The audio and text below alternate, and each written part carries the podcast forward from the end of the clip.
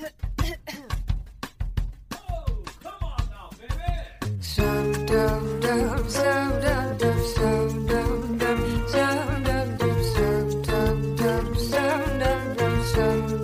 大家好，欢迎大家收听《风风火火》，我是带鱼，我是 Jasmine，今天是我们的第十四期节目，欢迎和我们一起风风火火享受人生。我们能量富人那一期播出之后啊，大家都非常喜欢 Jasmine 分享的增加能量的每日练习，所以我们的听友群里面也非常热火朝天，就每一天我们都可以看到很多的听友在里面分享，比如说今日感恩时刻呀，或者今日治愈时刻。是的，我每次看到听友在群里面分享的每日感恩时刻，其实我自己都会被治愈的。对，嗯，有很多的听友都会在里面分享，比如说啊，有的人会说，呃，在手机没电之前打到了下班回家的出租车，感到很感恩；有的朋友可能会说，因为今天是一个很灿烂的大晴天，所以感到感恩。嗯，有的朋友会说，办公室的姐姐偷偷塞给了他两个巧克力，而别人只获得了一个。他也因此感到有一种小确幸，胜负欲出来了。就我每一天打开群，就是看到满屏的都是这种今日感恩时刻，我自己就感觉在听友群里面，我反而是那个被充到了电的人。对对，是的，我也是，我也特别想分享在群里面，我的学姐，我把她拉进群了嘛，每天都有一个很好的习惯，就是为他人做出六件利他的小事。嗯，是的，嗯，他说这件事情他已经坚持了很久。已经习惯到成为肌肉记忆了，然后他也非常感激，就是有一个群，然后有这样的包容的氛围，可以让他做出这样的分享。他分享的这六件每天利他的小事，我其实也是觉得有点点被打动到。对他的每天的感恩时刻，全部都是他为别人做的事情。是的。然后我记得，呃，之前呀，还有一天，我的一个好朋友也在群里面，就是阿文琳，嗯，他在里面分享了一张照片，然后下面的配的文字是说，分享一个最近的治愈时刻。我在西岸的草坪上晒太阳、看书，周围都是快乐玩耍的小狗。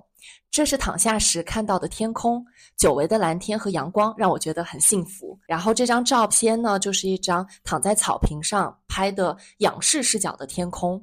后来就是 Amber 看到这张照片之后，他就讲了一句很切题的一个评论，他说：“有的树已经秃了，有的树还是满满的绿叶，大家都有自己的节奏。”对我当时看到这句话，我就说：“天呐 a m b e r 你不愧是我们的这个播客的常驻嘉宾，虽然他没有出现过，就他猜到了我们特别特别想聊的一个话题，就不谋而合了，真的是不谋而合。”对，关于每个人都有自己的节奏这个事情，在去年年底的时候，大概圣诞节左右吧，我那时候就跟 Jasmine 讲，我说我一定要跟你聊这个话题，因为那时候我是陪一个朋友去考研。考研呢，真的是非常大型的。在毕业之后，可能我们就是很难得再有这样的一个时刻去做一件非常严肃认真的这个选拔的考试了。我作为一个旁观者，真的是感觉自己获得了一个大型人类行为观察实验的机会。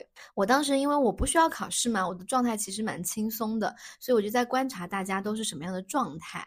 大家的年龄其实也不太一样，有的人可能是在职去考研，有的人是刚刚毕业的。本科去考研究生，有的人甚至可能是在已经入职场很多年，也成家立业，这时候突然想追求一下自己的某个梦想去考研。嗯，那时候我就住在那个考场附近的酒店，大概每天早上六点半，我就会听到考场的那个广播开始响，就开始播放考场的规则、注意事项。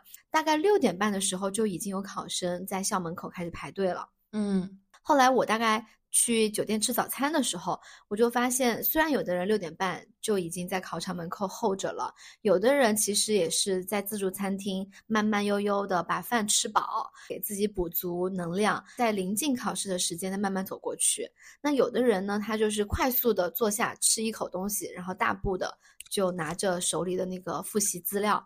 就往校门口走了。虽然大家很不一样，但是每一个人都不慌张，每一个人都很自信的跟着自己的安排去走，然后也不会被别人的行为影响。哇，你观察的这些都非常细节，是的，果然是没有这个考试的压力，就在一边观察大家。对，嗯，然后我就觉得这件事情真的很有意思，就从这样的一个小小的场景吧，让我联想到了很多的大的人生的节奏。比如说，比如说，其实我们可能会讲到求学、工作、结婚、生子，甚至有的时候大家还会安排一下自己退休的时间，对吧？是的，嗯，现在就是感觉。每个人在自己的旅途之上，就是或多或少都会有自己对于人生节奏的不同的理解和把握。这件事情是非常好的，就是就像我在考场看到的，大家都很自洽，就在自己的备考节奏上。但是我会觉得，大部分的情况下，我们其实更多的时候是会听到一个词语，叫做社会时钟。就这个社会时钟，就是会去标记着大家在不同的年龄阶段该做什么样的事情，就好像说我要用这样的一个社会时钟去归宿所有的人的状态和节奏，在不同的年龄阶段。然后我觉得这个话题非常非常值得一期节目，所以我当时就立刻给你发微信，我说我们一定要安排。对，然后我就马上说要安排，因为我自己也有很强的表达欲，嗯，在这个话题上面，而且我特别想说，我觉得你这个人很会以小见大，就是你就从考研的这个早上那么小的细节，然后观察大家有不同的节奏，联想到了一个这么好的选题，对，而且这不是因为我一直心系我们的播客吗？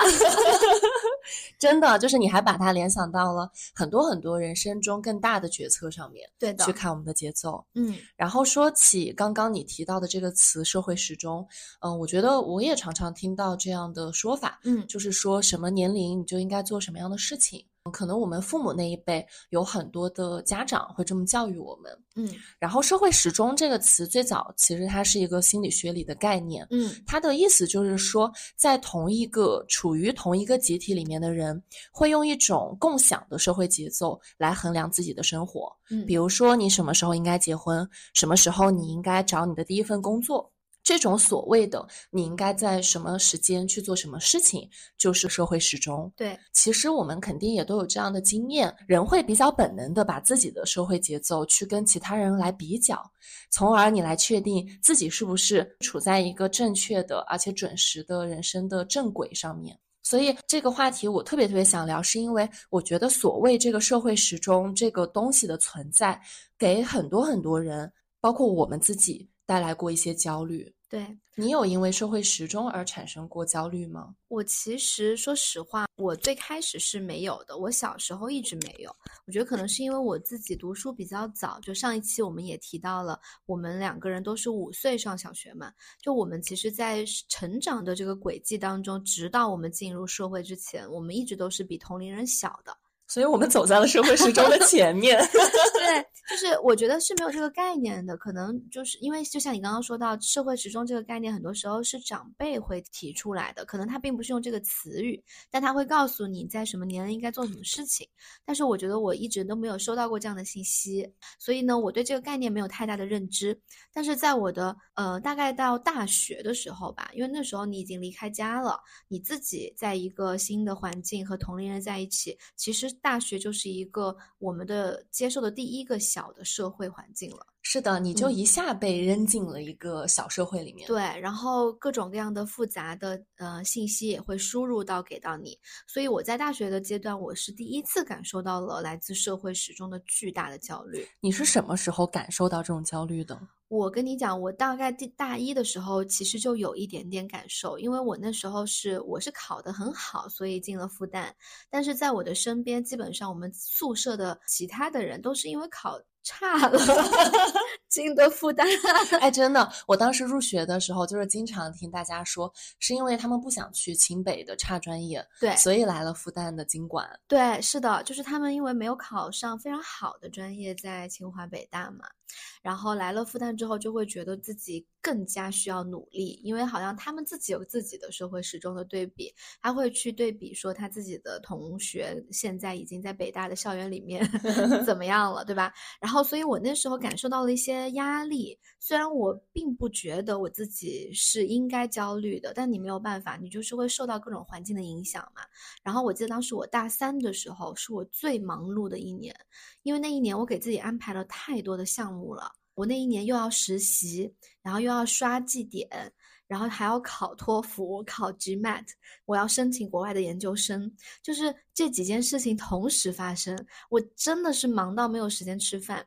我给你形容一下我那时候有多忙。我还我其实还记得的，因为那阵儿我们是室友嘛。对，我知道你有多忙。我感觉你那阵儿睡觉都很少。是的，我那时候因为我是申请了一家徐家汇的公司实习嘛，所以我早上是需要坐五十分钟的地铁从杨浦到徐家汇的。然后我跟老板那边商量，是我只工作半天是在公司的，然后下午的半天，因为我要赶回学校上课，所以我就是在公在学校里面办公，然后一边在教室听课，一边远程办公。然后晚上回了宿舍之后，我还要备考托福。然后这样的日子，我当时是坚持了三个月，我非常非常的累。我记得有一天，我就是穿着高跟鞋从地铁站回到学校的路上，我的高跟鞋的鞋跟突然断了。哦，嗯，然后那时候我就有一种很恍惚的感觉，我就站在那个地铁站门口，我在想，我为什么要这样子呢？就是我饭也没吃，高跟鞋鞋鞋跟也断了，我觉得我好拼啊。然后我就在思考，我难道没有一件事情是可以放得下的吗？然后我的答案是我真放不下，就是实习我也需要，不然我怎么样刷简历呢？就我也需要好好的考试，我也需要有很好的成绩。不然我怎么申请国外的研究生呢？我觉得当时的我就是非常的咬牙切齿，我也要坚持下来。可能在当时的环境当中，也给了我很多很多的所谓的标准答案，就是你在大三的时候你就该做这些事情，否则的话，好像你就是对自己的人生不负责任。你刚刚讲的这个在国权路地铁站的那个画面。真的超级打动我，嗯，我完全可以共情，因为我的大三也是应该算是我大学很累的一段时光。对，那个时候我还在上二专，二专的课它是每天晚上六点到九点上三个小时，我记得，所以我每天除了上本课之外，还要去上二专的课程，我生怕每一分钟被浪费了，对，就是生怕自己落后了，所以我最多的时候反正是打两份实习的工，可能就是。一周有四天都在实习，可能还有一天在远程做事情，就是真的是时间排的非常非常满。对，我很懂你刚刚讲的这种感觉，就是那个时候你很累，但你觉得没有一件事情能放掉。是的，而且我觉得我现在回想起来，我觉得就算人生可能再来一次，我还是会做出这样的选择。但我希望不一样的是，我不希望自己是被当时那个环境，或者是当时环境下那些所谓默就是默认相同或者相似的人生范本推着走的。我希望我是自己决定的。而不是被一个看不见摸不着的社会时钟影响着我，让我产生了一种我害怕被落下的一种巨大的焦虑感，才做这些事情。嗯，我觉得大学的时候，尤其是到了大三的时候，我越来越觉得好像你的实习、你的找工作是有一些标准答案的。对，而且甚至会有一些鄙视链。虽然我现在已经完全不在那个状态里面了，但那个时候我也是深深参与这个鄙视链中一环的一个人。是的，那个时候大家好像就总是觉得你要去投行，要去咨询，要去世界五百强，然后你为此你需要什么样的 GPA，你需要什么样的实习经历？对，嗯，所有这些你都觉得你要一个一个去打勾。反正大三应该是我焦虑指数最高的一年。是的，是的，我非常非常能理解。然后你就说到这个。状态的改变的话，其实我觉得我现在也可以分享一下，我在现在这个可能已经成年之后的，由这个社会时钟带来的焦虑感，其实是大幅度的下降的。我其实刚正想问你，就是咱们都毕业这么多年了，你现在还会有这种感觉被社会时钟推着走，然后所带来的这些焦虑吗？我其实就去年的时候，因为那时候跟石哥我们决定要结婚了嘛，然后那时候我有一刻焦虑，其实也是社会时钟带来的，就是买房。房，我那时候就在想，我我当时很坚定的跟石哥在聊，我说我们得买个房，我们再结婚。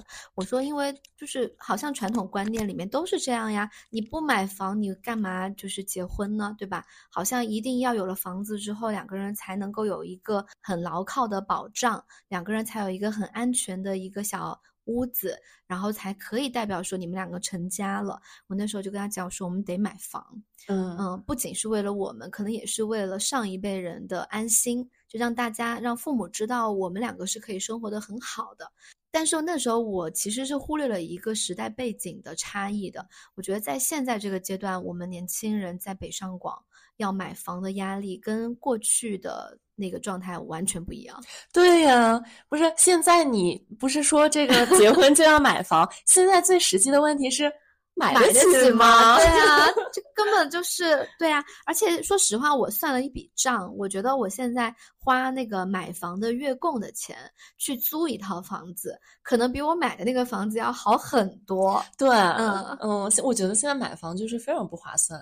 对，所以我就觉得我大大方方的，就是没有跟着这个社会始终走。谁说的三十岁必须得买房，或者是结婚前必须得买房？等我买得起的时候，我肯定是会买的。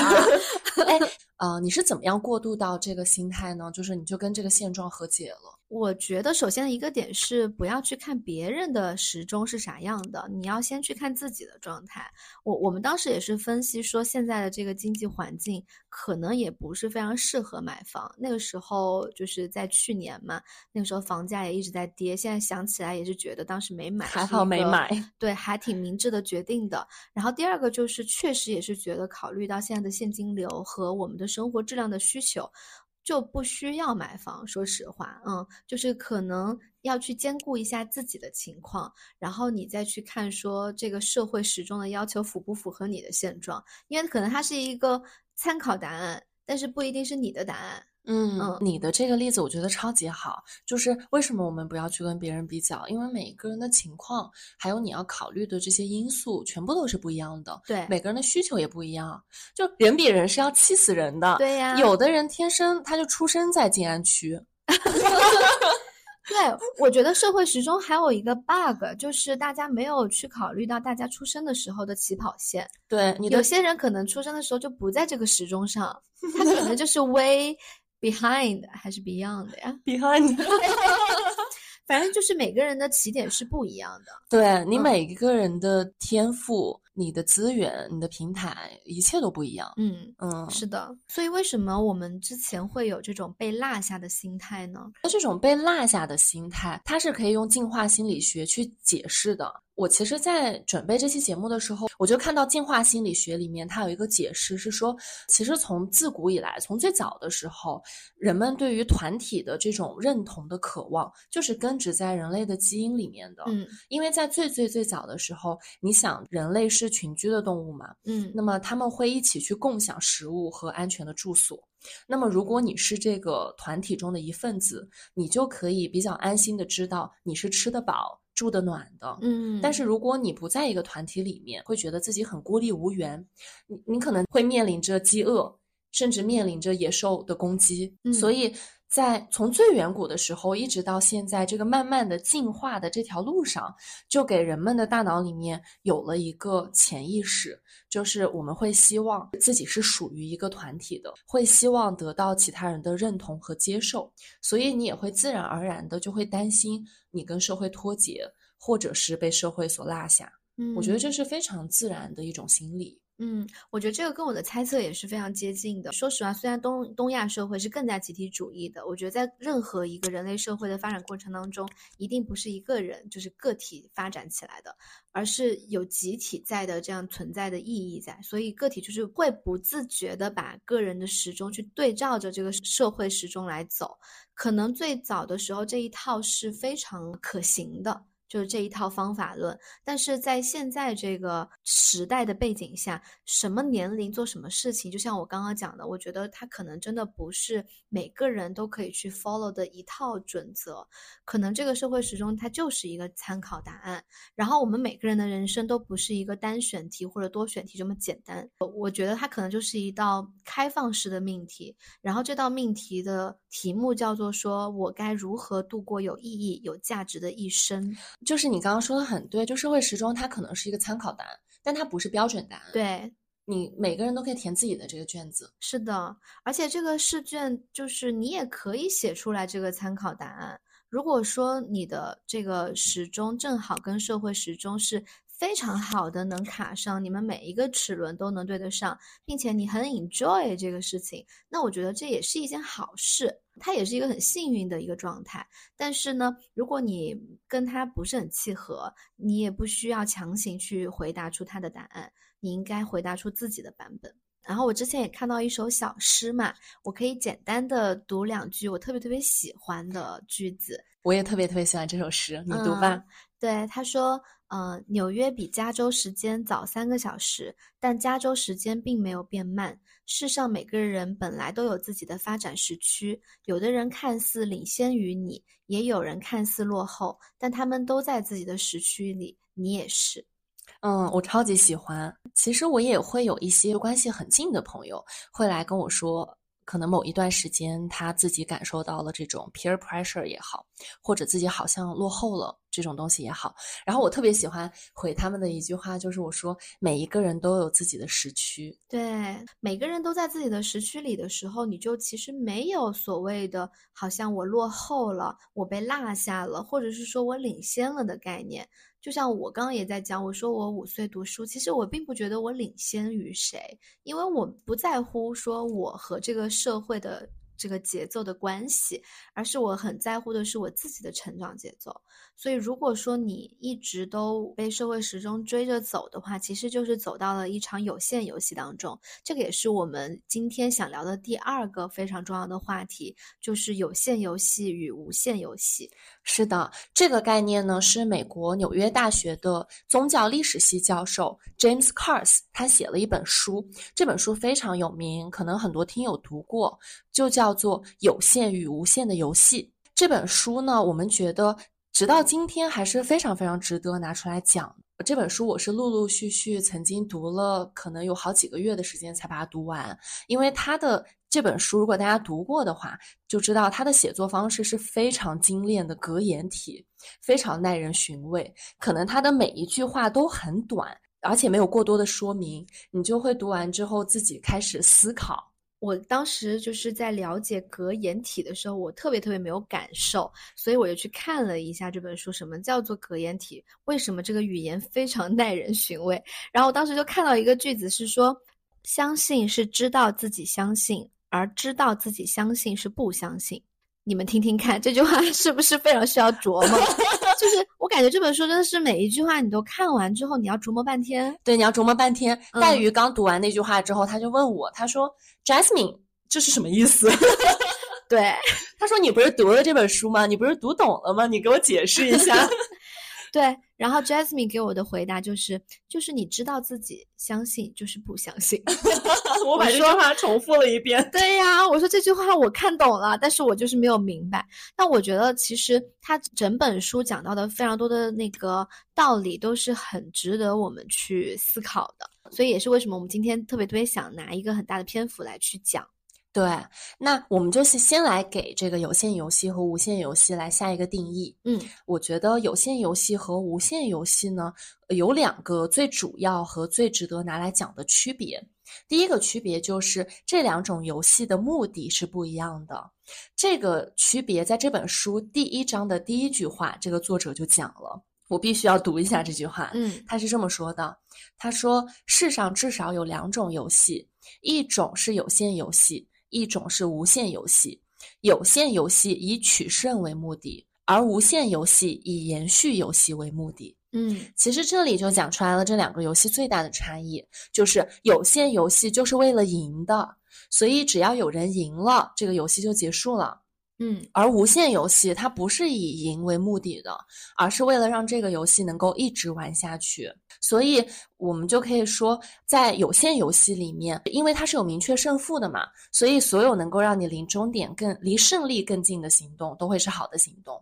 那它所带来的结果呢，就是有限游戏赢了这个游戏的人，他往往会得到某个公认的头衔，而这个头衔往往又会变成新一轮游戏里面大家所追逐的目标。对，那我举一些例子啊，大家就能明白什么是有限游戏了。比如说应试教育。我们刚刚提到的高考，啊，还有比如说我们的体育比赛、政治的竞选，比如说竞选总统，然后包括每一年都会有各种排行榜，首富排行榜、福布斯排行榜等等，所有这些都是有限游戏，然后所有的人都在去追逐这个头衔，嗯，呃，无限游戏它没有胜负。这个游戏里没有赢家，没有输家。嗯，它的目的是为了让这个游戏永远玩下去。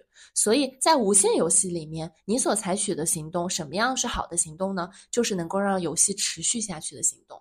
这是第一个游戏目的不同。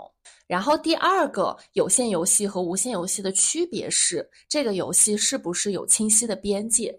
那有限游戏的玩家他是在边界和规则里面玩，无限游戏的玩家他是和边界本身去做博弈的。最简单的两种边界，第一个就是时空边界，嗯，比如说有限游戏它是一定有确定的开始和结束日期的。我们刚提到的考试是有考试日期和这个揭晓分数的日日期，对。然后比如说比赛，它是有时间地点的。第二个是规则边界，因为有限游戏它一定是有特定的赢家，那规则的存在就是为了保证这个游戏可以正常的进行，并且可以选出赢家，并且结束。因为有限游戏有各种各样非常清晰的边界和规则，所以有限游戏的玩家他在这场游戏里面要做的事情，就是他要掌控，他要去防范不确定性。嗯，比如说我举个例子啊，我今天要去参加一个网球比赛，然后我想赢，我怎么样才能赢呢？就是我必须要把我的招数练得非常的到位。对。我要进行很多很多的练习，然后尽可能的，甚至我还要去想对手可能要出什么样的招式，然后我要怎么去应对，就是他要去解决这里面各种各样的不确定性。嗯，所以有些游戏的玩家通常不会意识到，其实他是有很多很多的自由的，他会常常就是陷进去。他没有自由，是不是就是因为他？关注在这个游戏的目标上面，就是他为了去赢，所以他可能忽略掉了，就除了这个游戏的输赢以外的其他的东西。是的，嗯，我之前看过一句话，我特别喜欢，就是他说，一个好的球手，他不是只盯着计分板的，他是盯着你面前的这个篮板啊。我可能要举一个例子，就是居里夫人。就是其实很多人都认为说，可能有些科学家他好像拿到了诺贝尔奖，就已经是一个非常大的终身成就了。但是这也这也是正确的。但是像居里夫人，她之前也是说，她其实根本不会在乎这些荣誉和所谓的我今天是不是拿到诺贝尔奖，而是她就是为了全人类的福祉，她必须要去研究出来。就对她来说，她没有太在意就是输赢这件事情。嗯，对，所以他玩的就是无限游戏。对，无限游戏就是没有清晰的边界和规则。嗯，它不在界限内游戏，而是跟界限游戏。嗯，它可以利用规则、修改规则、创造规则。所以在无限游戏里面，不确定性和意外是很令人期待的。嗯，因为这些所有的不确定、所有的意外会开启新的边界，它会让这个游戏好像又开启另一个篇章。对，所以抱有无限。游戏的心态和有限游戏心态的玩家，在对待不确定性的这件事情的心态上是截然不同的。对，嗯，但是在我们的生活当中，其实两种游戏都是存在的，对吗？是的，我甚至觉得在我们日常的生活当中，有太多太多的游戏其实都是有限游戏了。对的，因为是就是在这个社会的发展过程当中，你必须要有一些确定的规则。然后你也必须要有一些很清晰的这个奖惩制度，然后你才可以让大家能够在一个很确定的框架当中不断的精进。就是不然的话，你给大家太多太多的没有清晰的边界和规则的自由度的话，可能会有一些不太利于。整个社会发展的一些情况出现，是的，你刚刚讲的这个很好的解释了为什么我们所处的这个世界和社会是由这么这么多个有限游戏所组成的。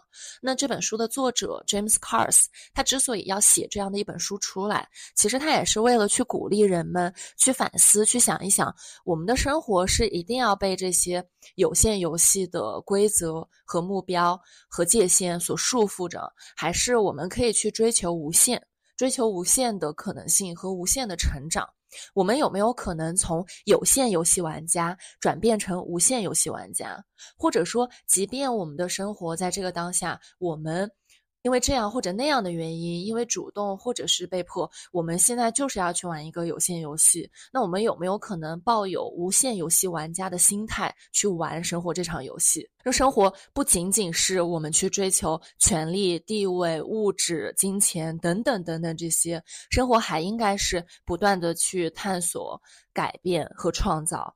就是我觉得他这本书都在鼓励所有的人跳出这个既有的框架，跳出这个所谓的社会时钟，跳出所谓的世俗意义上的成功，就是不要被这些东西把你自己完全限制住了。我们能不能够去尽可能的保持开放性，保持包容，用更有创造性的方式去参与到我们自己的生活里面？不过我们刚刚讲的这一大堆，呃，其实都是比较干巴巴的、偏概念性的内容。我就在想，我们要不要多给大家一些例子和故事？如果说我问你啊，就是你有在脑海当中想到有哪些人他在玩无限游戏，你会想到谁？我有的，其实你刚刚在讲的时候，我第一反应就是 Taylor Swift。我觉得她是非常典型的把女歌手、女明星这个身份打破了她的边界，无限的去突破了她自己所定义的这个规则，然后把这个看似在歌手这个领域的有限游戏的角色，完成了无限游戏的人。是的，嗯，而且今年他不是出了那个大电影吗？对。就是二零二四年一开年的时候，我相信大家可能也都知道，呃，Taylor Swift 上上了一部音乐纪录电影，叫做《泰勒·斯威夫特时代巡回演唱会》。其实这个就是他去年在二零二三年的时候一个巡演，然后他把所有这些巡演记录下来，做成了一部电影。刚上映三天，票房就突破了五千万，成为了中国影史上票房最高的音乐纪录片。是的，而且它应该也是北美第一部票房过亿的这种音乐纪录片这种形式的电影。对的，是的。其实我还因为我这从开年到现在都稍微有点忙嘛，嗯，我其实没有来得及去看这部电影，但我是特别特别想看的，就还没有来得及。但是我看到了一些 vlog，嗯，就是我有一些很喜欢的博主，他们去看了这个电影。我就是看到他们在录 vlog 的时候，整个这个电影的观影的这个现场，就简直是一个大型蹦迪现场，是的，非常燃，所有人都超级兴奋。对的，嗯，因为这个影片特别特殊，就他在开头就告诉观众说，你在观看的过程当中，你可以说话，你也可以跟唱，你甚至可以录屏。哦，嗯，就跟我们之前看到的所有的电影的片头是完全不一样的，完全不一样。嗯，然后我有一个还挺喜欢的博主，他一开始就是很开心的蹦迪，他就看看哭了他自己，嗯，因为他估计也是 Taylor Swift 的一个粉丝，嗯，他就是看到那个画面里面，就是她那么的美，但是又那么的有力量。他就是看哭了，然后我也跟着那个 vlog，我就觉得他特别带动我的情绪。对的，除了就是他真的是把这个电影院直接变成了一个演唱会和蹦迪的现场之外，他的那个海报你有看到吗？我看到了，我特别喜欢那张海报。嗯嗯，就那个海报上面，Taylor 他其实就是站在一团非常绚丽的背景前面。嗯，然后呢，他又。呃，很有力量又很美丽，非常的自信的，就目视前方。如果说了解他的过往的人的话，一定都会非常非常被他打动。就是你能知道说他能够成为今天的 Taylor Swift，他经历了什么？那个海报我看着的时候，我也是觉得。就是太美了，我就是感受到他是那么有力量的一个人。是的，然后我我我是非常非常想提到他，是因为我觉得，呃，Taylor 这个人，就是我们刚刚为什么讲到他这个所谓的他的大电影嘛，其实这件事情也是一个非常突破和非常创新的一个做法。就他当时是为了去。满足就不能够亲眼观看演唱会的粉丝的需求，然后他才推出，就是说要去做这个巡演电影。他确实今年要开演唱会，然后很多人都买不到票。对的，我根本就抢不到票。就他就说，感觉粉丝们为了买到门票付出了太多了，所以他就想为大家带来一场就是比预想还要长的演出。这个演出就是一直在电影院，你什么时候想看都可以。然后他在他其实作为一个乡村音乐女歌手来出道的一位歌手，他到现在其实已经真的获得了非常非常多的成就。然后我在看新闻的时候，我还看到，就是他二零二三年的这个时代巡演啊，其实是打破了过往歌手巡演的观众人数记录跟收入记录的。哦，他每到一个城市，基本上就可以把这个城市的经济都给带动起来。然后这个巡演也让他自己个人的资产达到了非常恐怖的十一亿美元，让他成为了一个 billionaire。然后他这个不仅是提振了经济，然后创造了就业，而且他本身的音乐其实就像你说的，就是他其实感染了非常非常多的人，就很多的人都在自己的不同的人生阶段都可以在他的歌里面找到一些共鸣和安慰。嗯，我感觉我自己的经历是，我第一次听他和喜欢他的歌，应该是在我高一的时候。哎，我也是，你也是高一是不是？但是后来其实我有一阵子就是没有太关注他。嗯，一直到近几年，我好像又开始关注他。就之前也会听他的歌，但我觉得我没有那么多关注他的动态了。嗯，但近几年我就会觉得他跟我高中的时候认识的那个他完全不一样，完全不一样的人。对的，嗯就是我跟你的感受也是一样的。我其实不是一个非常资深的美美的粉丝，但是我也是很。呃，就是很惊讶于，就是说现在看到的他跟当时的他是很不一样的，所以我特别特别好奇他经历了什么。然后我们自己身边不是也有一些朋友非常喜欢他们？就每一次他发新歌，大家都会激动的落泪。我其实也不知道为什么，对，然后我就去了解了一下，为什么说，呃，他从二零零六年能够火到现在，而且他可能越来越火，他的影响力是只增不减的。真的火了快二十年，对的。就我觉得，结合你刚刚说的有限游戏和无限游戏的这个概念的话，我觉得他的个人经历就是真的验证了他就是一位无限游戏的玩家。嗯嗯，我觉得首先你刚刚不是讲到延续游戏为目的，而不是争输赢的话，就是无限游戏的一个很典型的特征嘛。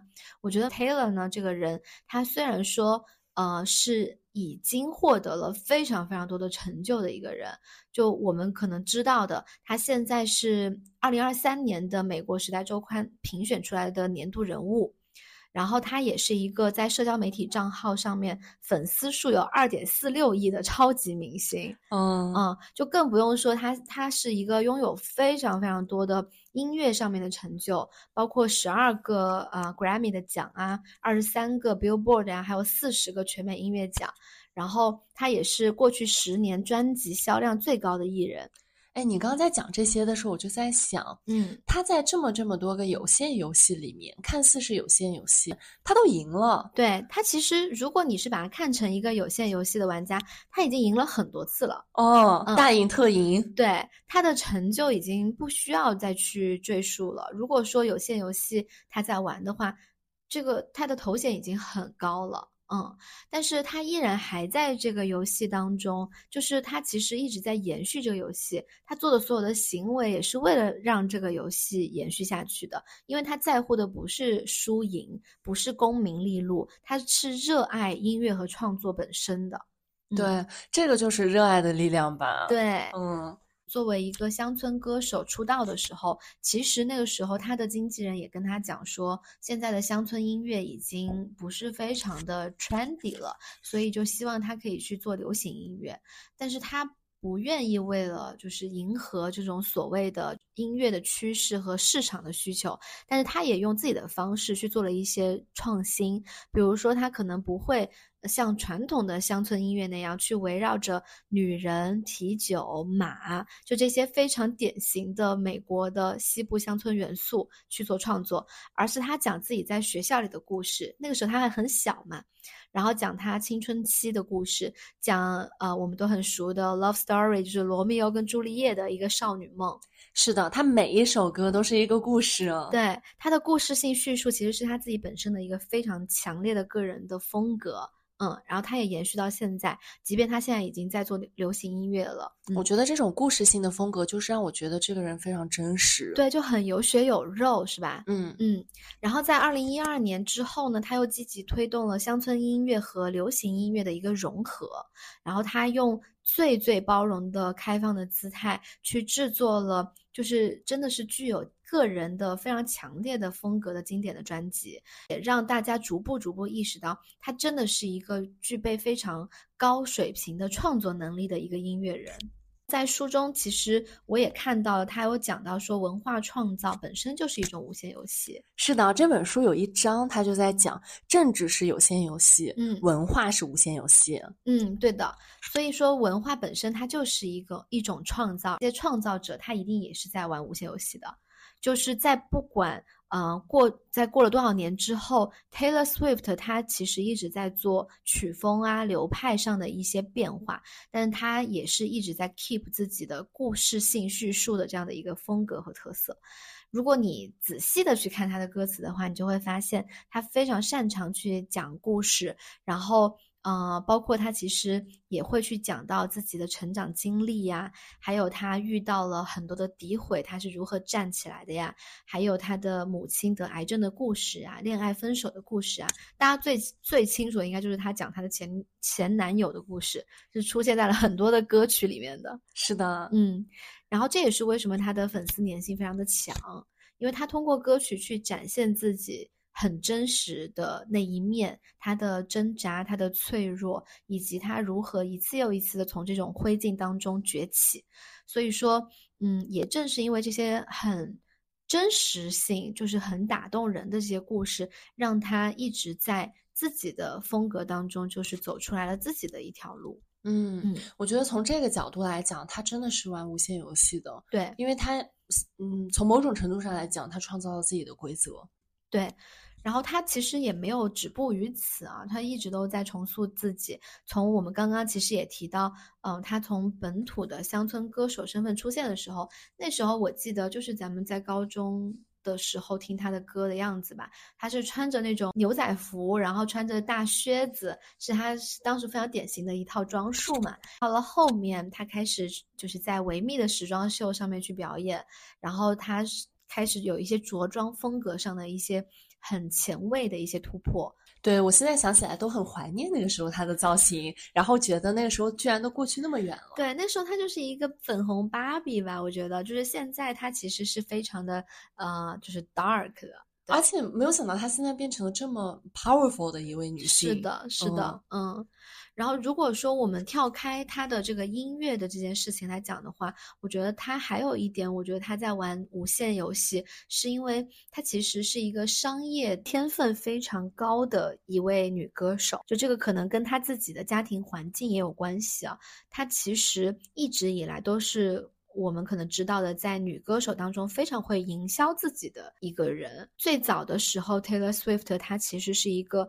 呃，用 TikTok 的女歌手，然后也有很多的艺人开始学习和模仿她的社交模式，因为她当时是唯一一个会去评论粉丝的帖子的明星。对，你就觉得这个人他没有任何架子。对，就大家就开始模仿他，因为知道这件事情是 work 的，即便可能在之前大家都从来没有试过这种方式，好像明星跟粉丝之间就是应该有一些的距离。但你看，其实像现在我们在国内也会看到很多的粉丝和明星之间的交互是很多的。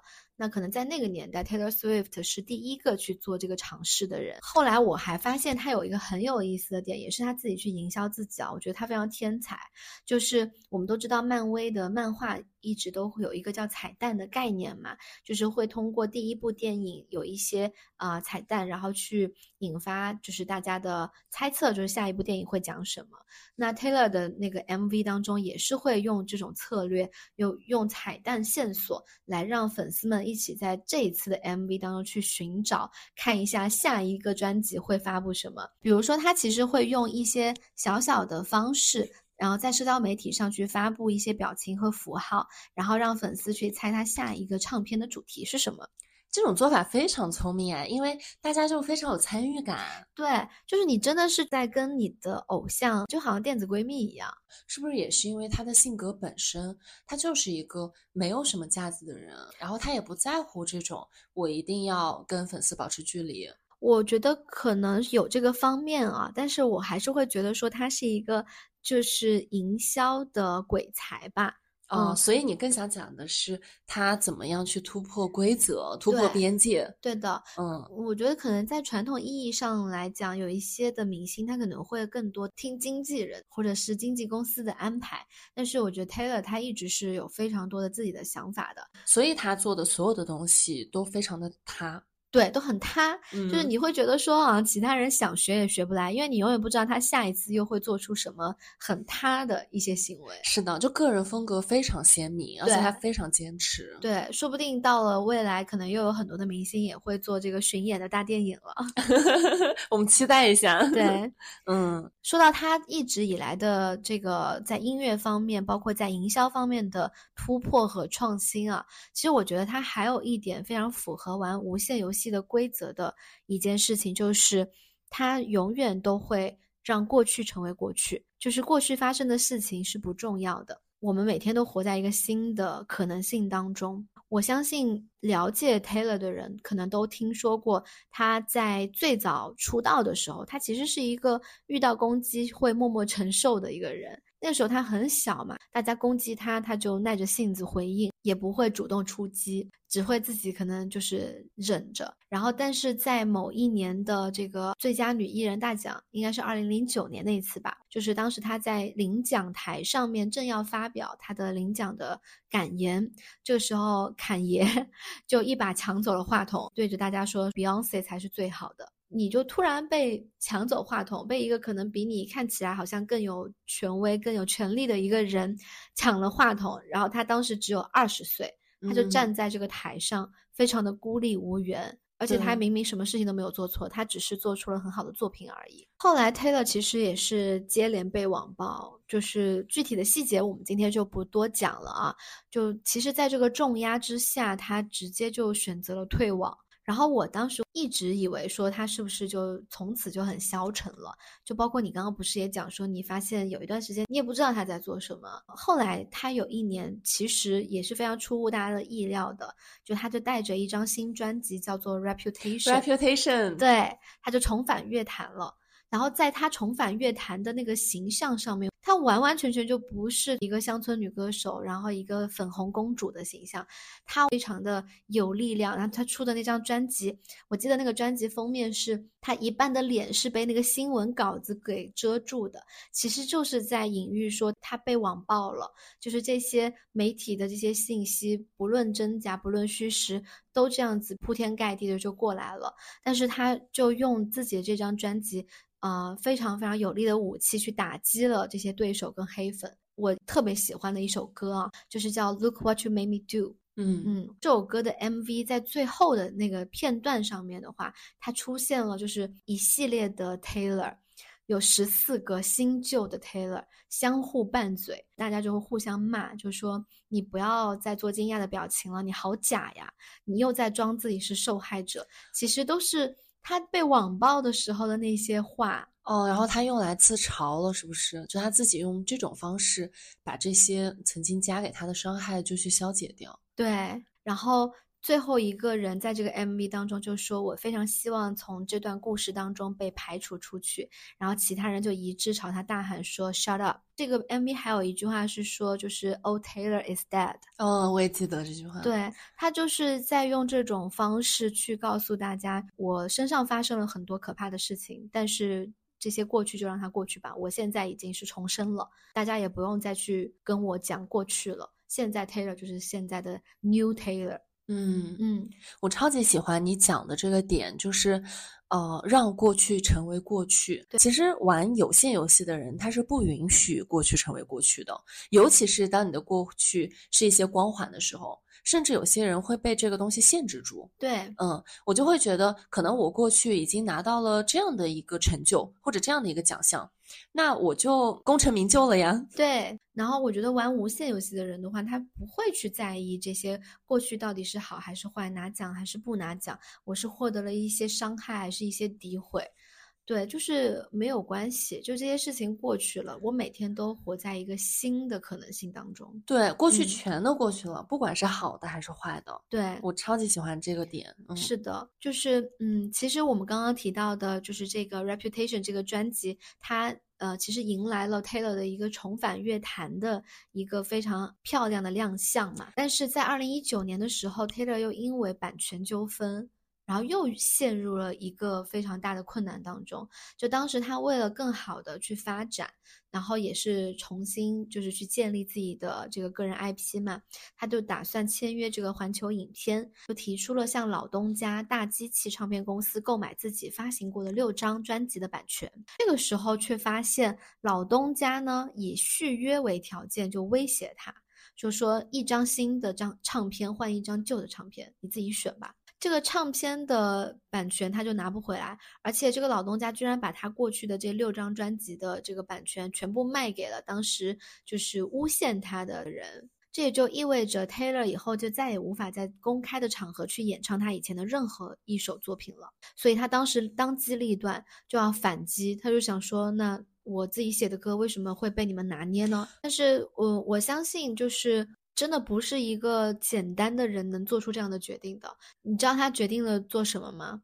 就是他决定重新录制他过去的几张专辑哦。现在那些呃各大音乐 App 上有这个 Taylor's version 的专辑，是不是就是他全部都是他新录的？全部都是他新录的。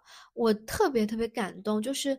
因为你记得我们在高中的时候听的那些歌，比如说呃，You Belong with Me，像这些歌都是他当时很稚嫩的时候写的那些青春少女的心事，当时的那些歌，然后他就是用现在的经历、现在的状态去重现当时的那一首歌曲。我相信他自己在录制的过程和他重新制作的过程也是非常感慨的。嗯嗯，然后我觉得所有的人，所有歌迷，包括非歌迷，肯定都像我们俩一样超级感动。对，所以也能解释为什么你在看的那个 vlog，大家是会哭的。嗯嗯，他在去重新录制之前也说过一句话，说我能创造他们一次，我当然也能创造他们第二次。我太喜欢这句话了，就很有力量。哦，非常有力量的一个人。对，我也记得书里提到了，就是其实一个参与有限游戏的人，获胜者，他是具备权利的；但是参与一个无限游戏的人，他是具备力量的。我为什么会想到说，我觉得 Taylor 他是一个无限游戏的玩家？我觉得他非常非常有力量。对你刚讲那句话也特别好，就是有限游戏里只有赢的那个人他才有权利，而且这个权利是赢这件事情。才会带来的，对对。但是当你是一个无限游戏的玩家的时候，每个人都有力量，而且这个力量是源自于你内在的，你自己给你自己的。是的，嗯。其实我们俩刚刚在录制之前，你也在问我嘛，你说为什么会想到 Taylor，然后我就觉得说，我要怎么去总结？我觉得他在玩一个无限游戏，是因为我觉得他说实话，他玩的每一个游戏都是有限游戏。但是他一直在用一种无限游戏的心态去面对所有这些有限游戏，嗯，我觉得这个是关键。是的，就是那本书里面，其实他也有在说，有限游戏是可以包含在无限游戏里面的。就是一个人，他可以是一个无限游戏的玩家，但是他依然去玩有限游戏。嗯，我也不是一个资深的美粉，我就是很喜欢他的歌，嗯，但其实我对于他的人，包括近年的经历，不是了解就比较少嘛。但是刚刚听你讲完之后，我就觉得很感动。我真的就是每一次看到这种，尤其是非常非常有力量的女性，我就是真的有会被激励的。对，嗯，我特别懂。我觉得这个可能就是 idol 存在的意义。对，嗯，可能 Taylor Swift 他今天已经没有办法用 idol 这个词去概括他了，嗯，就是一个楷模。我觉得，嗯嗯，所以他才会被评为二零二三年的时代周刊的年度人物。就是大家在选年度人物的时候，其实是跟什么 Open AI 的 CEO 啊，包括很多国家的首领来同台竞选的。那最后还是选了他，就一定是有一一定的意义在的。嗯，是的。然后从刚刚你讲的，就是 Taylor Swift 嘛，他毕竟是一个离我们比较远这样的一个人。其实我也很想要举一些日常生活里面的例子。嗯，什么时候我们在玩有限游戏，什么时候我们又在玩无限游戏？然后有一个我觉得很直观的例子，是在亲密关系里面的。嗯，就是当你处在一段亲密关系里面的时候，我们怎么去面对争吵，怎么去处理矛盾这件事情。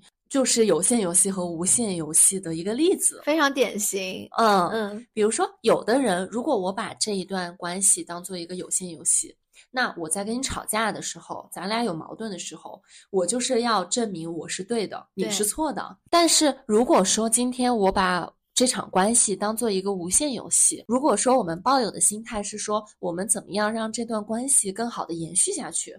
那今天这场吵架，我不一定要赢你的，对我应该更多的知道，可能是在这个关系里面，这场吵架反映出来我们俩当中肯定有一个人的需求没有被满足，对，或者是两个人有一些问题没有被解决。对，嗯，那这个问题的关键就应该是我们俩一起去对抗这个问题，对，而不是说我在对抗你。对，就我我这个点也是我在跟石哥的关系当中才领悟到的。我就是想听你讲这个部分。朋友们，就是我们的听友群里面，哦对，by the way，就是在这里插播一下，我们已经有四个听友群了。很得意，然后不管在我们的任何一个听友群里面，就是现在呼声最高的，就是大家都特别想听黛鱼聊一下亲密关系，就是恋爱高材生是如何谈恋爱的。对我觉得我顶多是一个恋爱小学生，石哥才是恋爱高材生。我我第一次听到这种概念，其实跟你刚刚讲的那个不谋而合啊，就是我其实一直是把亲密关系当中的争吵当成一个必须要有输有赢的、有高下的一一个事情的，而且大部分时候我不接受我输。我知道，因为黛玉最经常跟我说的一件事情就是我不能道歉，我不太会道歉。小时候哈，现在已经长大了。反正我是感觉这件事情也是我在关系当中学会的。嗯，很多时候我在跟石哥争吵到最后，他会告诉我，就是说你不能把我和你当成对立面，因为我们两个人其实是一个团体，我们要去应对和抵抗这个世界上很多很多的困难，可能有一些困难真的是一瞬间就会来的。那如果我们现在不是一个非常坚固的一个团队的话，我们怎么去应对呢？然后我一般听到之后，我就会立刻接受，我觉得非常非常有道理。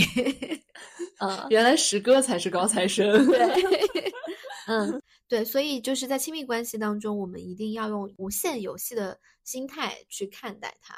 这个东西我觉得不仅适用于爱情了，在友情、亲情，亲情各种各样的亲密关系里面，其实这个东西都对我是有启发的。嗯其实都是为了两个人的关系可以延续嘛。嗯所以两个人一定要以这个为目标去做很多的努力。另一个我想到的就是有限游戏和无限游戏的例子，其实是在商业世界里面。嗯可能对于一些企业来讲啊，他最关心的目标就是他想要成为这个行业这个领域里面市场份额最大的，他想要赢过他的竞争对手。保持着这样的思路去经营企业的人，其实他就在玩有限游戏。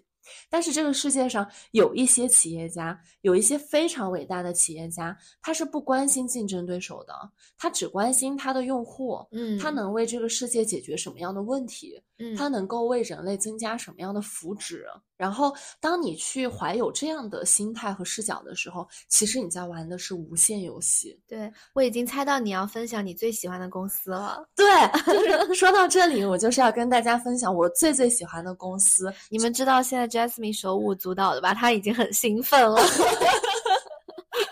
对，就是我最喜欢的公司是 Patagonia。嗯我觉得这家公司真的是太酷了。Patagonia 是美国最大的户外用品的公司，他们是以生产冲浪、攀岩用品而非常有名。这家公司我非常非常喜欢它，是起源于我看过它的创始人写过的一本书，叫做《冲浪板上的公司》。对你赶紧跟大家讲讲，我听完之后我都非常的激动，我很想加入这家公司。我也是，我当时非常激动的就是在搜我可不可以加入他的公司，然后给他投简历。结果呢？结果我发现他在中国只有门店，他没有 office。哦，如果他要有一天就是在中国要创立 office，我就要当他的一号员工。可以，这家公司的创始人，他真的是一个非常理想主义的人，嗯而且他是一个彻头彻尾的环保主义者。这家公司的创始人叫 Evan，他在年轻的时候其实他就非常非常喜欢攀岩。之所以他会创立这家公司，是因为他那个时候就发现，他当时最经常使用的这个登山的钢锥，在攀岩的时候是没有办法支撑难度比较大的这种攀岩的任务的，所以他就自己做了一个钢锥。哦，嗯，他就是在他爸妈的车库里面安装了一个熔炉，嗯然后自己变成了一个铁匠，制作出来了一个很耐用的钢锥，然后效果很好。当时他可能还不到二十岁，他就开始自己做生意，然后开始卖这个攀岩的钢锥。这个就是他这个公司最开始的一个雏形，应该是一九七零年左右的时候，他的这个以他的名字命名的这个公司已经变成了嗯、美国很大甚至最大的一个户外硬件的一个供应商。嗯但是就是在那个时候，他发现，因为随着这个登山攀岩运动的兴起，钢锥这个东西，其实它对于攀岩的时候的那个岩壁表面的损坏是很大的哦，所以他决定停止生产钢锥。他直接就立刻停止生产了。，对他喊停了，但即那个时便这是他最重要的销售额度的来源吗？对，就是那个时候钢锥这个产品线占他们公司可能整个收入的百分之七十，哦，就是他们最大的生产来源。嗯但是因为他觉得这个东西会破坏大自然，会破坏岩壁的表面，所以他又喊停了。然后他嗯之后去做其他的，就是去攀登的一些工具。嗯，就可能做一些更加环境友好一些的，不太破坏大自然的。是的，在嗯那本书里面，他就说：“他说我一直避免把自己定位成一个商人，我是一个攀岩者，是一个冲浪者，我是一个滑雪爱好者，我还是一名铁匠。”我记得有一件事情当时也很有名，是呃，在很多年前的一个黑五。嗯然后帕拉贡尼亚当时买下了《纽约时报》的整版的一个版面，嗯然后他打出了一个广告，这个广告非常有名，它叫做“不要买这件夹克”。嗯他就是这个 slogan 写的就是不要买这件夹克吗？对，嗯嗯，他希望客户不要买自己不需要的衣服。嗯，你想这件事情是多么的反消费主义？对，现在可能任何的一个服装公司，他都希望客户买越多的东西越好。对，但是帕达贡尼亚他就他们的理念就不是这样的，他觉得人们不需要那么多的衣服，然后他们也致力于生产出质量最好的衣服，然后他希望一件衣服一个消费者可以穿十年甚至更多。哇，所以他们这个广告就承诺他们会帮大家修补衣服，所以他嗯就也成立了北美最大的一个服装修补中心。嗯所以他就是为了想表达一个点，就是希望大家不要被消费主义裹挟，不要买不需要的东西。所以我会生产一件让你一次性可以穿很多年，然后你只需要付出这一份金钱，然后可能会有很长时间能够穿的一件衣服。是的，因为他的哦初心也是因为他想保护环境。嗯，就是嗯，他们当时说生产一件夹克要用什么东西？要用一百三十五升水，这个量是够四十五个人喝一天的。当时他这个广告就是认为，我们每生产一件衣服，其实整个环境为它所付出的代价远远超过消费者为这件衣服所付出的价钱。所以他就说，如果你不需要这件衣服，请你不要买。在购买任何东西之前，请你三思而后行。天呐，对，我现在都想把我买的衣服给退了，我觉得 我对环境造成了很大的伤害。对，这也是为什么在北美，就是去年其实有很多快消费的品牌、快时尚的品牌受到了很多诟病，因为大家觉得这些快时尚的衣服，它又价格很便宜，然后质量也不好，它就是为了去追寻每一个阶段可能突然来的一个潮流，其实在这个过程当中产生了很多对环境的破坏。哦，嗯，是的，所以是的，所以帕塔哥尼亚直到今天，就是它的衣服是可以终身修补的，你嗯只需要支付一个材料费用，你你的衣服穿坏了，你去补就好了。然后就是从一九九八年开始，帕塔哥尼亚就已经有了一个环保的动作，就是他们把每一年销售额的百分之一捐赠给环保组织。嗯，用于去支持世界各地的环保项目。我想说，我被这位创始人深深的打动，因为他真的是一个环保主义者。然后我觉得这件事情很少见，很少见。所以你觉得他在玩一个无限游戏？对，就是你觉得它其实不像是你刚刚提到嘛，就是在商业世界当中，很多人可能是在为了自己的商业上的利益，是的，他不是，他完全不是，他玩的是完全另外一个无限游戏。嗯嗯，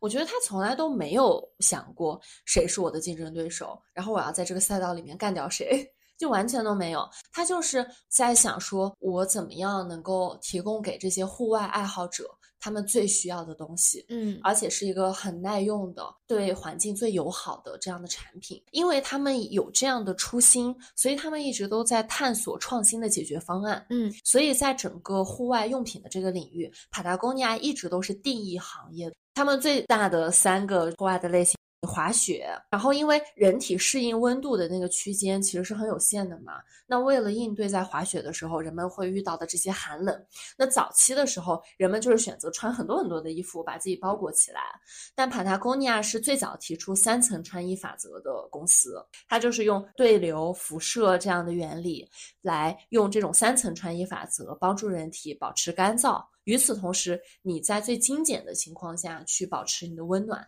嗯然后在登山的时候，他们是在一九九三年的时候就开始使用回收的塑料瓶，然后去做抓绒的登山服，就是创造了一种新的材料。这种材料就是排汗性比较好，嗯而且保暖。哎，他们这些设计都非常的以用户需求为导向。哎，虽然我不登山，但是我滑雪，嗯，我觉得真的是这样子，就是你不需要穿那么多去让自己御寒，其实就是保暖这件事情是有一些原理在的。而且他们还环保。对，嗯，然后他们还改变了冲浪，就是他们在也是在很早的时候就用有机棉这种材料去制作冲浪的短裤。有机棉它在种植的在这个产生的过程当中，它是不使用农药和化工废料的，所以这样也在一定程度上避免对地球的破坏。他们就是因为秉持着这个初心，然后一直在创新。其实他们也是在引领一个嗯行业的。然后就要说到为什么我很想加入这个公司了，就是。你收一收。就是它是一个非常有自己鲜明的价值观的这样的一个公司。嗯他在书里面有一句话，就说打破现有的商业规则，并建立自己的体系，在残酷的竞争中不扭曲和改变自己，保持本性，让工作充满快乐活力，而又对得起自己的良心。你知道吗？他的总部是在加州。然后在一个海滩边，就是是一个美国户外文化非常兴盛的地方，所以它的公司文化里面就有一条叫做他的员工可以随时翘班去冲浪，真的啊 真的就是只要今天的浪很好，啊？所有的员工都可以随时翘班去冲浪。不是，这公司还招人吗？我觉得他们可以在万宁什么的，就是开一家分公司。是的，然后咱们以后的 base 在万宁，对呀、咱俩就是跟姥姥和姥爷在一块儿。对，咱们四个就是前四号员工。他在招人的时候，其实也是秉持这样的原则的。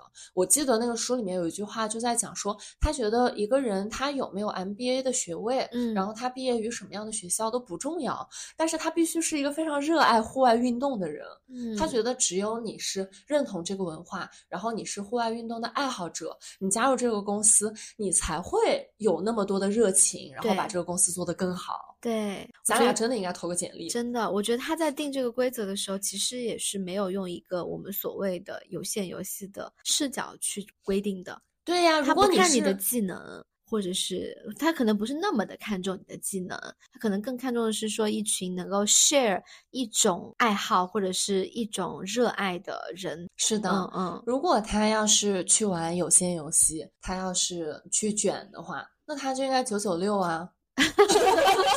或者是叫什么零零七，对啊，倡导加班文化之类的。对对，而不是那个冲浪板上的公司。对，嗯然后应该是在前年，就是在二二年的九月份，就是 Patagonia 的创始人伊旺，他做了一件我觉得非常非常伟大的事情。他做什么了？嗯，他放弃了 Patagonia 这一间他在接近五十年前创立的这间公司的所有权。这个公司当时已经估值三十亿美元了，哦，然后他把这个公司的所有权转让给了信托和非盈利组织，并且把 Patagonia 未来就是没有用于再投资的超额利润。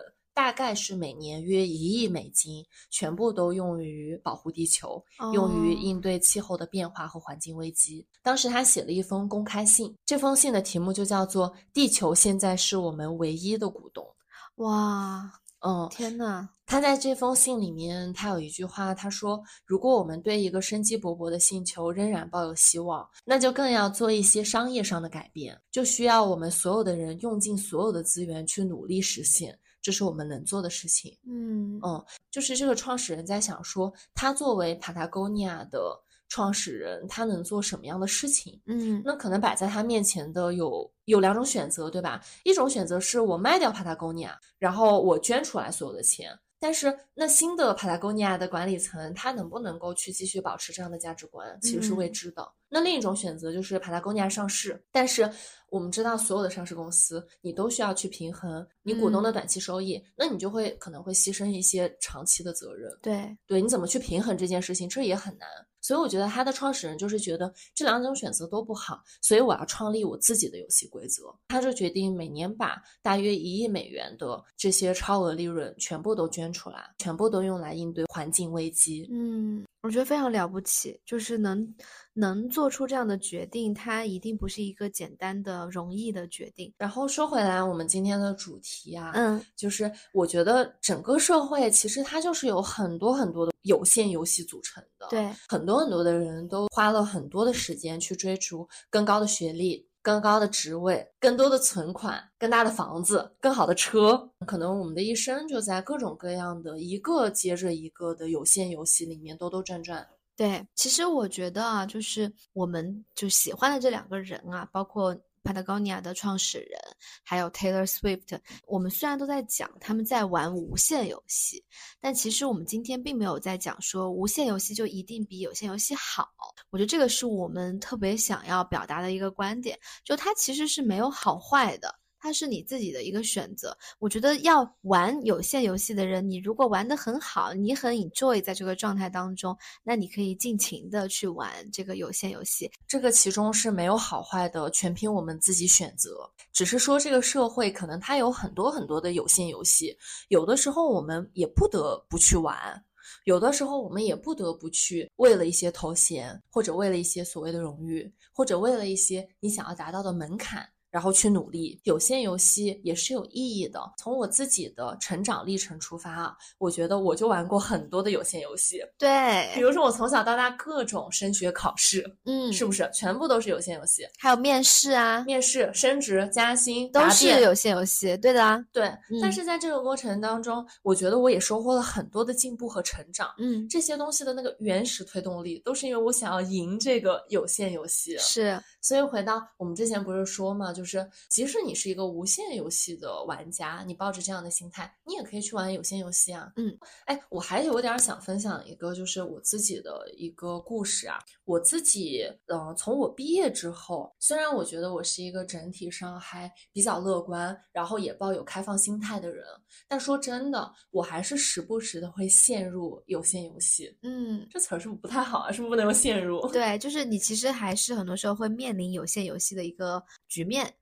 是的，嗯。嗯，我举一个例子吧，嗯，就比如说我在呃上一次换工作的时候，其实那个时候我就面临着这种困境，就是因为我当时呢非常的想要从咨询然后转到业务，嗯，我想要从价值判断这件事情转到价值创造，嗯，然后我想要更落地、更贴近业务本身，然后更深耕某一个行业，我就想转业务嘛，但是可能呢，当时我在面试。然后以及在找工作的这整个过程里面，就会发现，如果我想要转业务的话，那其实我大概率是要降薪的，我要当配。对，你要接受一个没有想到的结果，但是如果你想实现这个目标的话，你就必须要有这个结果。是的，嗯，我在换工作的那个过程当中，其实我的脑子非常清楚，嗯，因为我很知道我要干嘛，然后我也接受它有可能会带来的一些牺牲，所以我是我确实是当配了一些些，降薪了一些，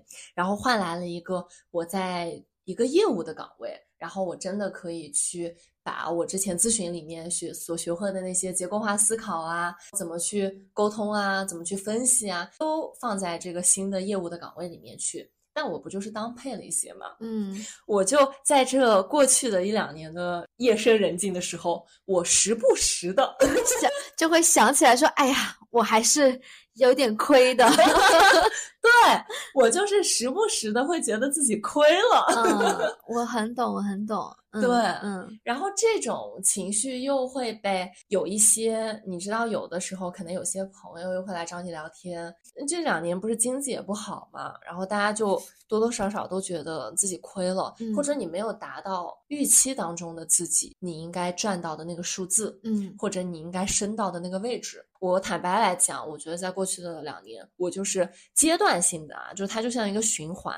可能过几个月我就会 emo 一下，我就会陷入这个。我觉得天呐，我相比当初自己在咨询公司的那些 peers 那些同辈，我是不是有点落后了的这种心态里面去？嗯，我懂。但我就觉得，我就得反复的去提醒自己说，你其实就是 trade offs。对其实就是你得去想你要什么。对，因为你的目标其实很明确，就是你作为一个拉长了整个人生的旅程来看的话，你是需要有一个成长的。然后这个成长必须要做出一个选择，就是你要从战略去转业务。那去转业务的话，其实 long term 长期来看对你是一个很好的帮助，但是你可能短期要去面临的就是一个小小的牺牲。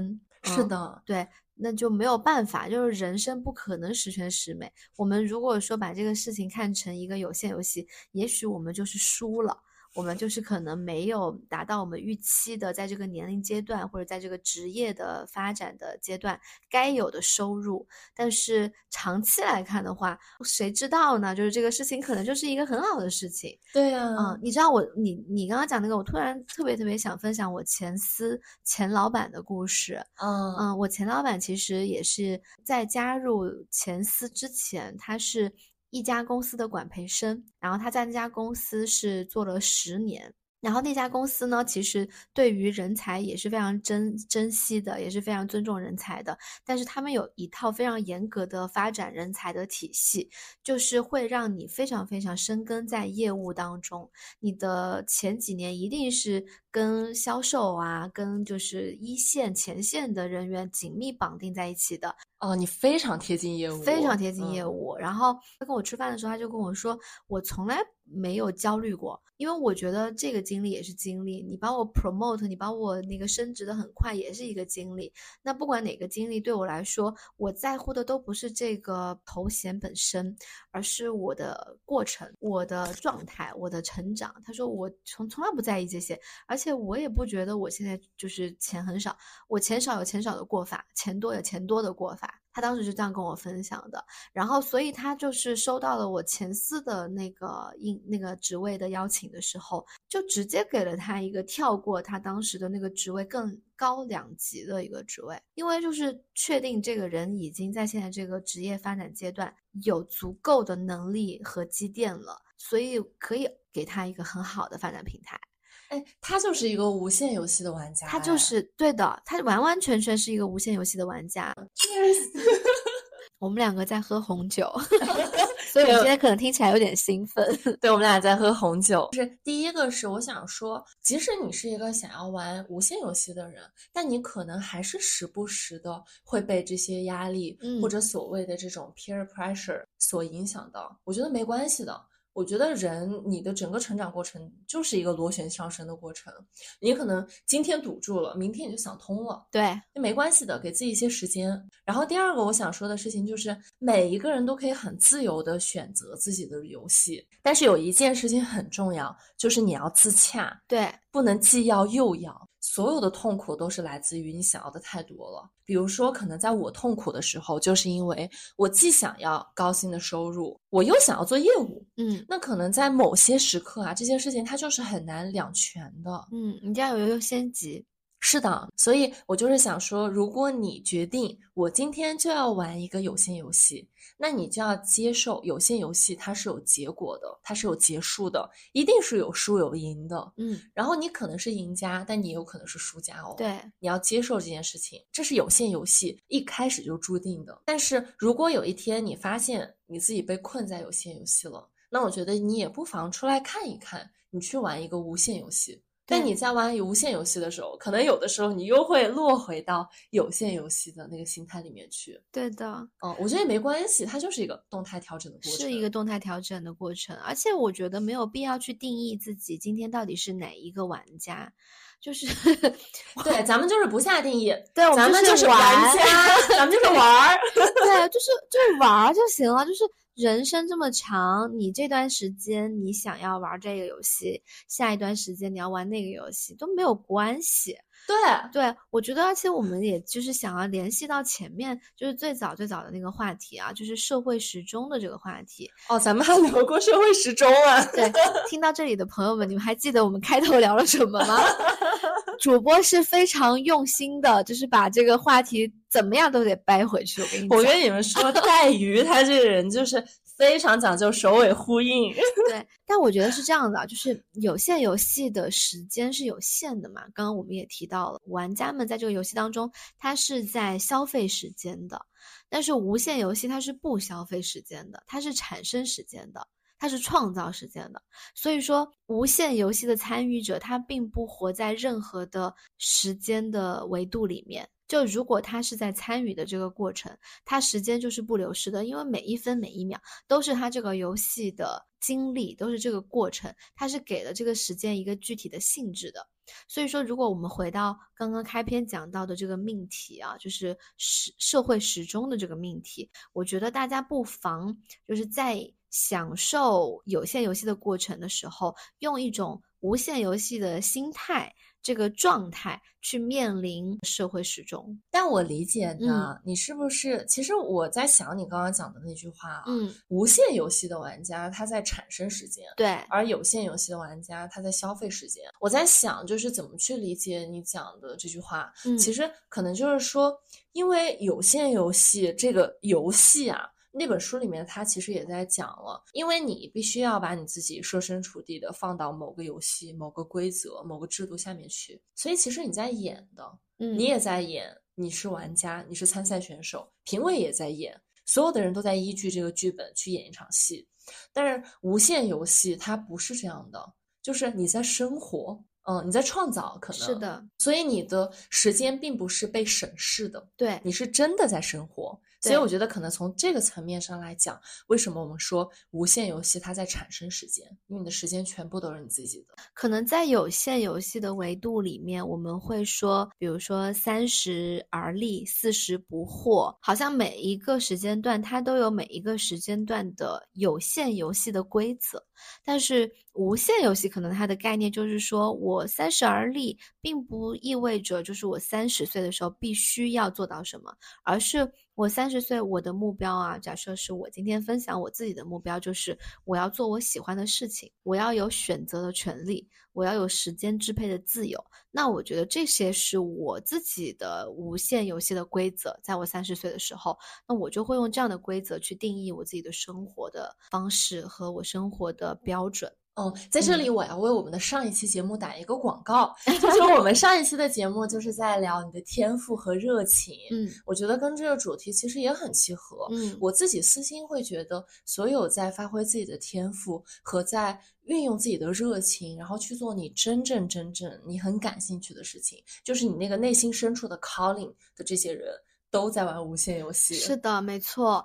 我我也特别想分享，就是我过去的一周，可能在听友群的朋友们知道，我每天晚上都加班，平均到九点才回家嘛。甚至有一天晚上，我十一点半才下班。然后我那天在会议室里面，从早上十点一直待到了晚上十一点半。那天石哥说，我在公司的时间都比在家里的时间还长。但是我很享受，就是我蛮享受我现在的工作的。我觉得整体上来说，我是在做自己又擅长又喜欢的事情。然后回到家里面再搞播客嘛，那播客也是我很喜欢的事情。所以我就觉得，我其实今你说我今天能赚到多少钱，我也没有赚到多少钱。但是钱并不是我的游戏规则，并并不是我的输赢的标准。我就觉得我现在在自己的游戏当中，我非常的自由，非常自洽。不不是为了给大家打鸡血啊，也不是为了创造焦虑什么的。今天这个节目，包括上一期天赋可热爱，包括上上期我们的能量富人。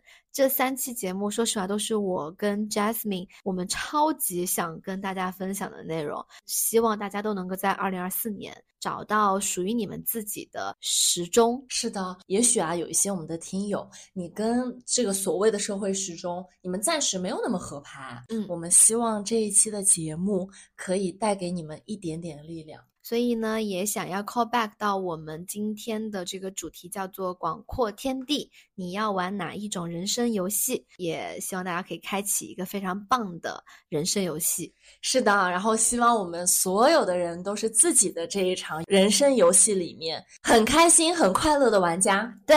是的，好，最后的最后就是我们在过年的这一周会请假一周，但是呢，这一期节目我们其实现在录了多久？很长，我们录了一小时四十四分钟，当然剪一剪可能就是一个半小时的样子，差不多，就是也相当于做一个小小的福利送给大家，提前祝大家新年快乐。本档播客呢会在每周六晚二十四点更新，然后我们会在过完年之后再跟大家相见。欢迎大家在小宇宙、喜马拉雅、荔枝、QQ 音乐、网易云音乐、苹果 Podcast、Spotify、微信公众号和豆瓣等平台订阅和收听。是的，欢迎大家也加我们的小助手的微信，进入听友群，和我们的听友们一起过年。拜拜，拜拜。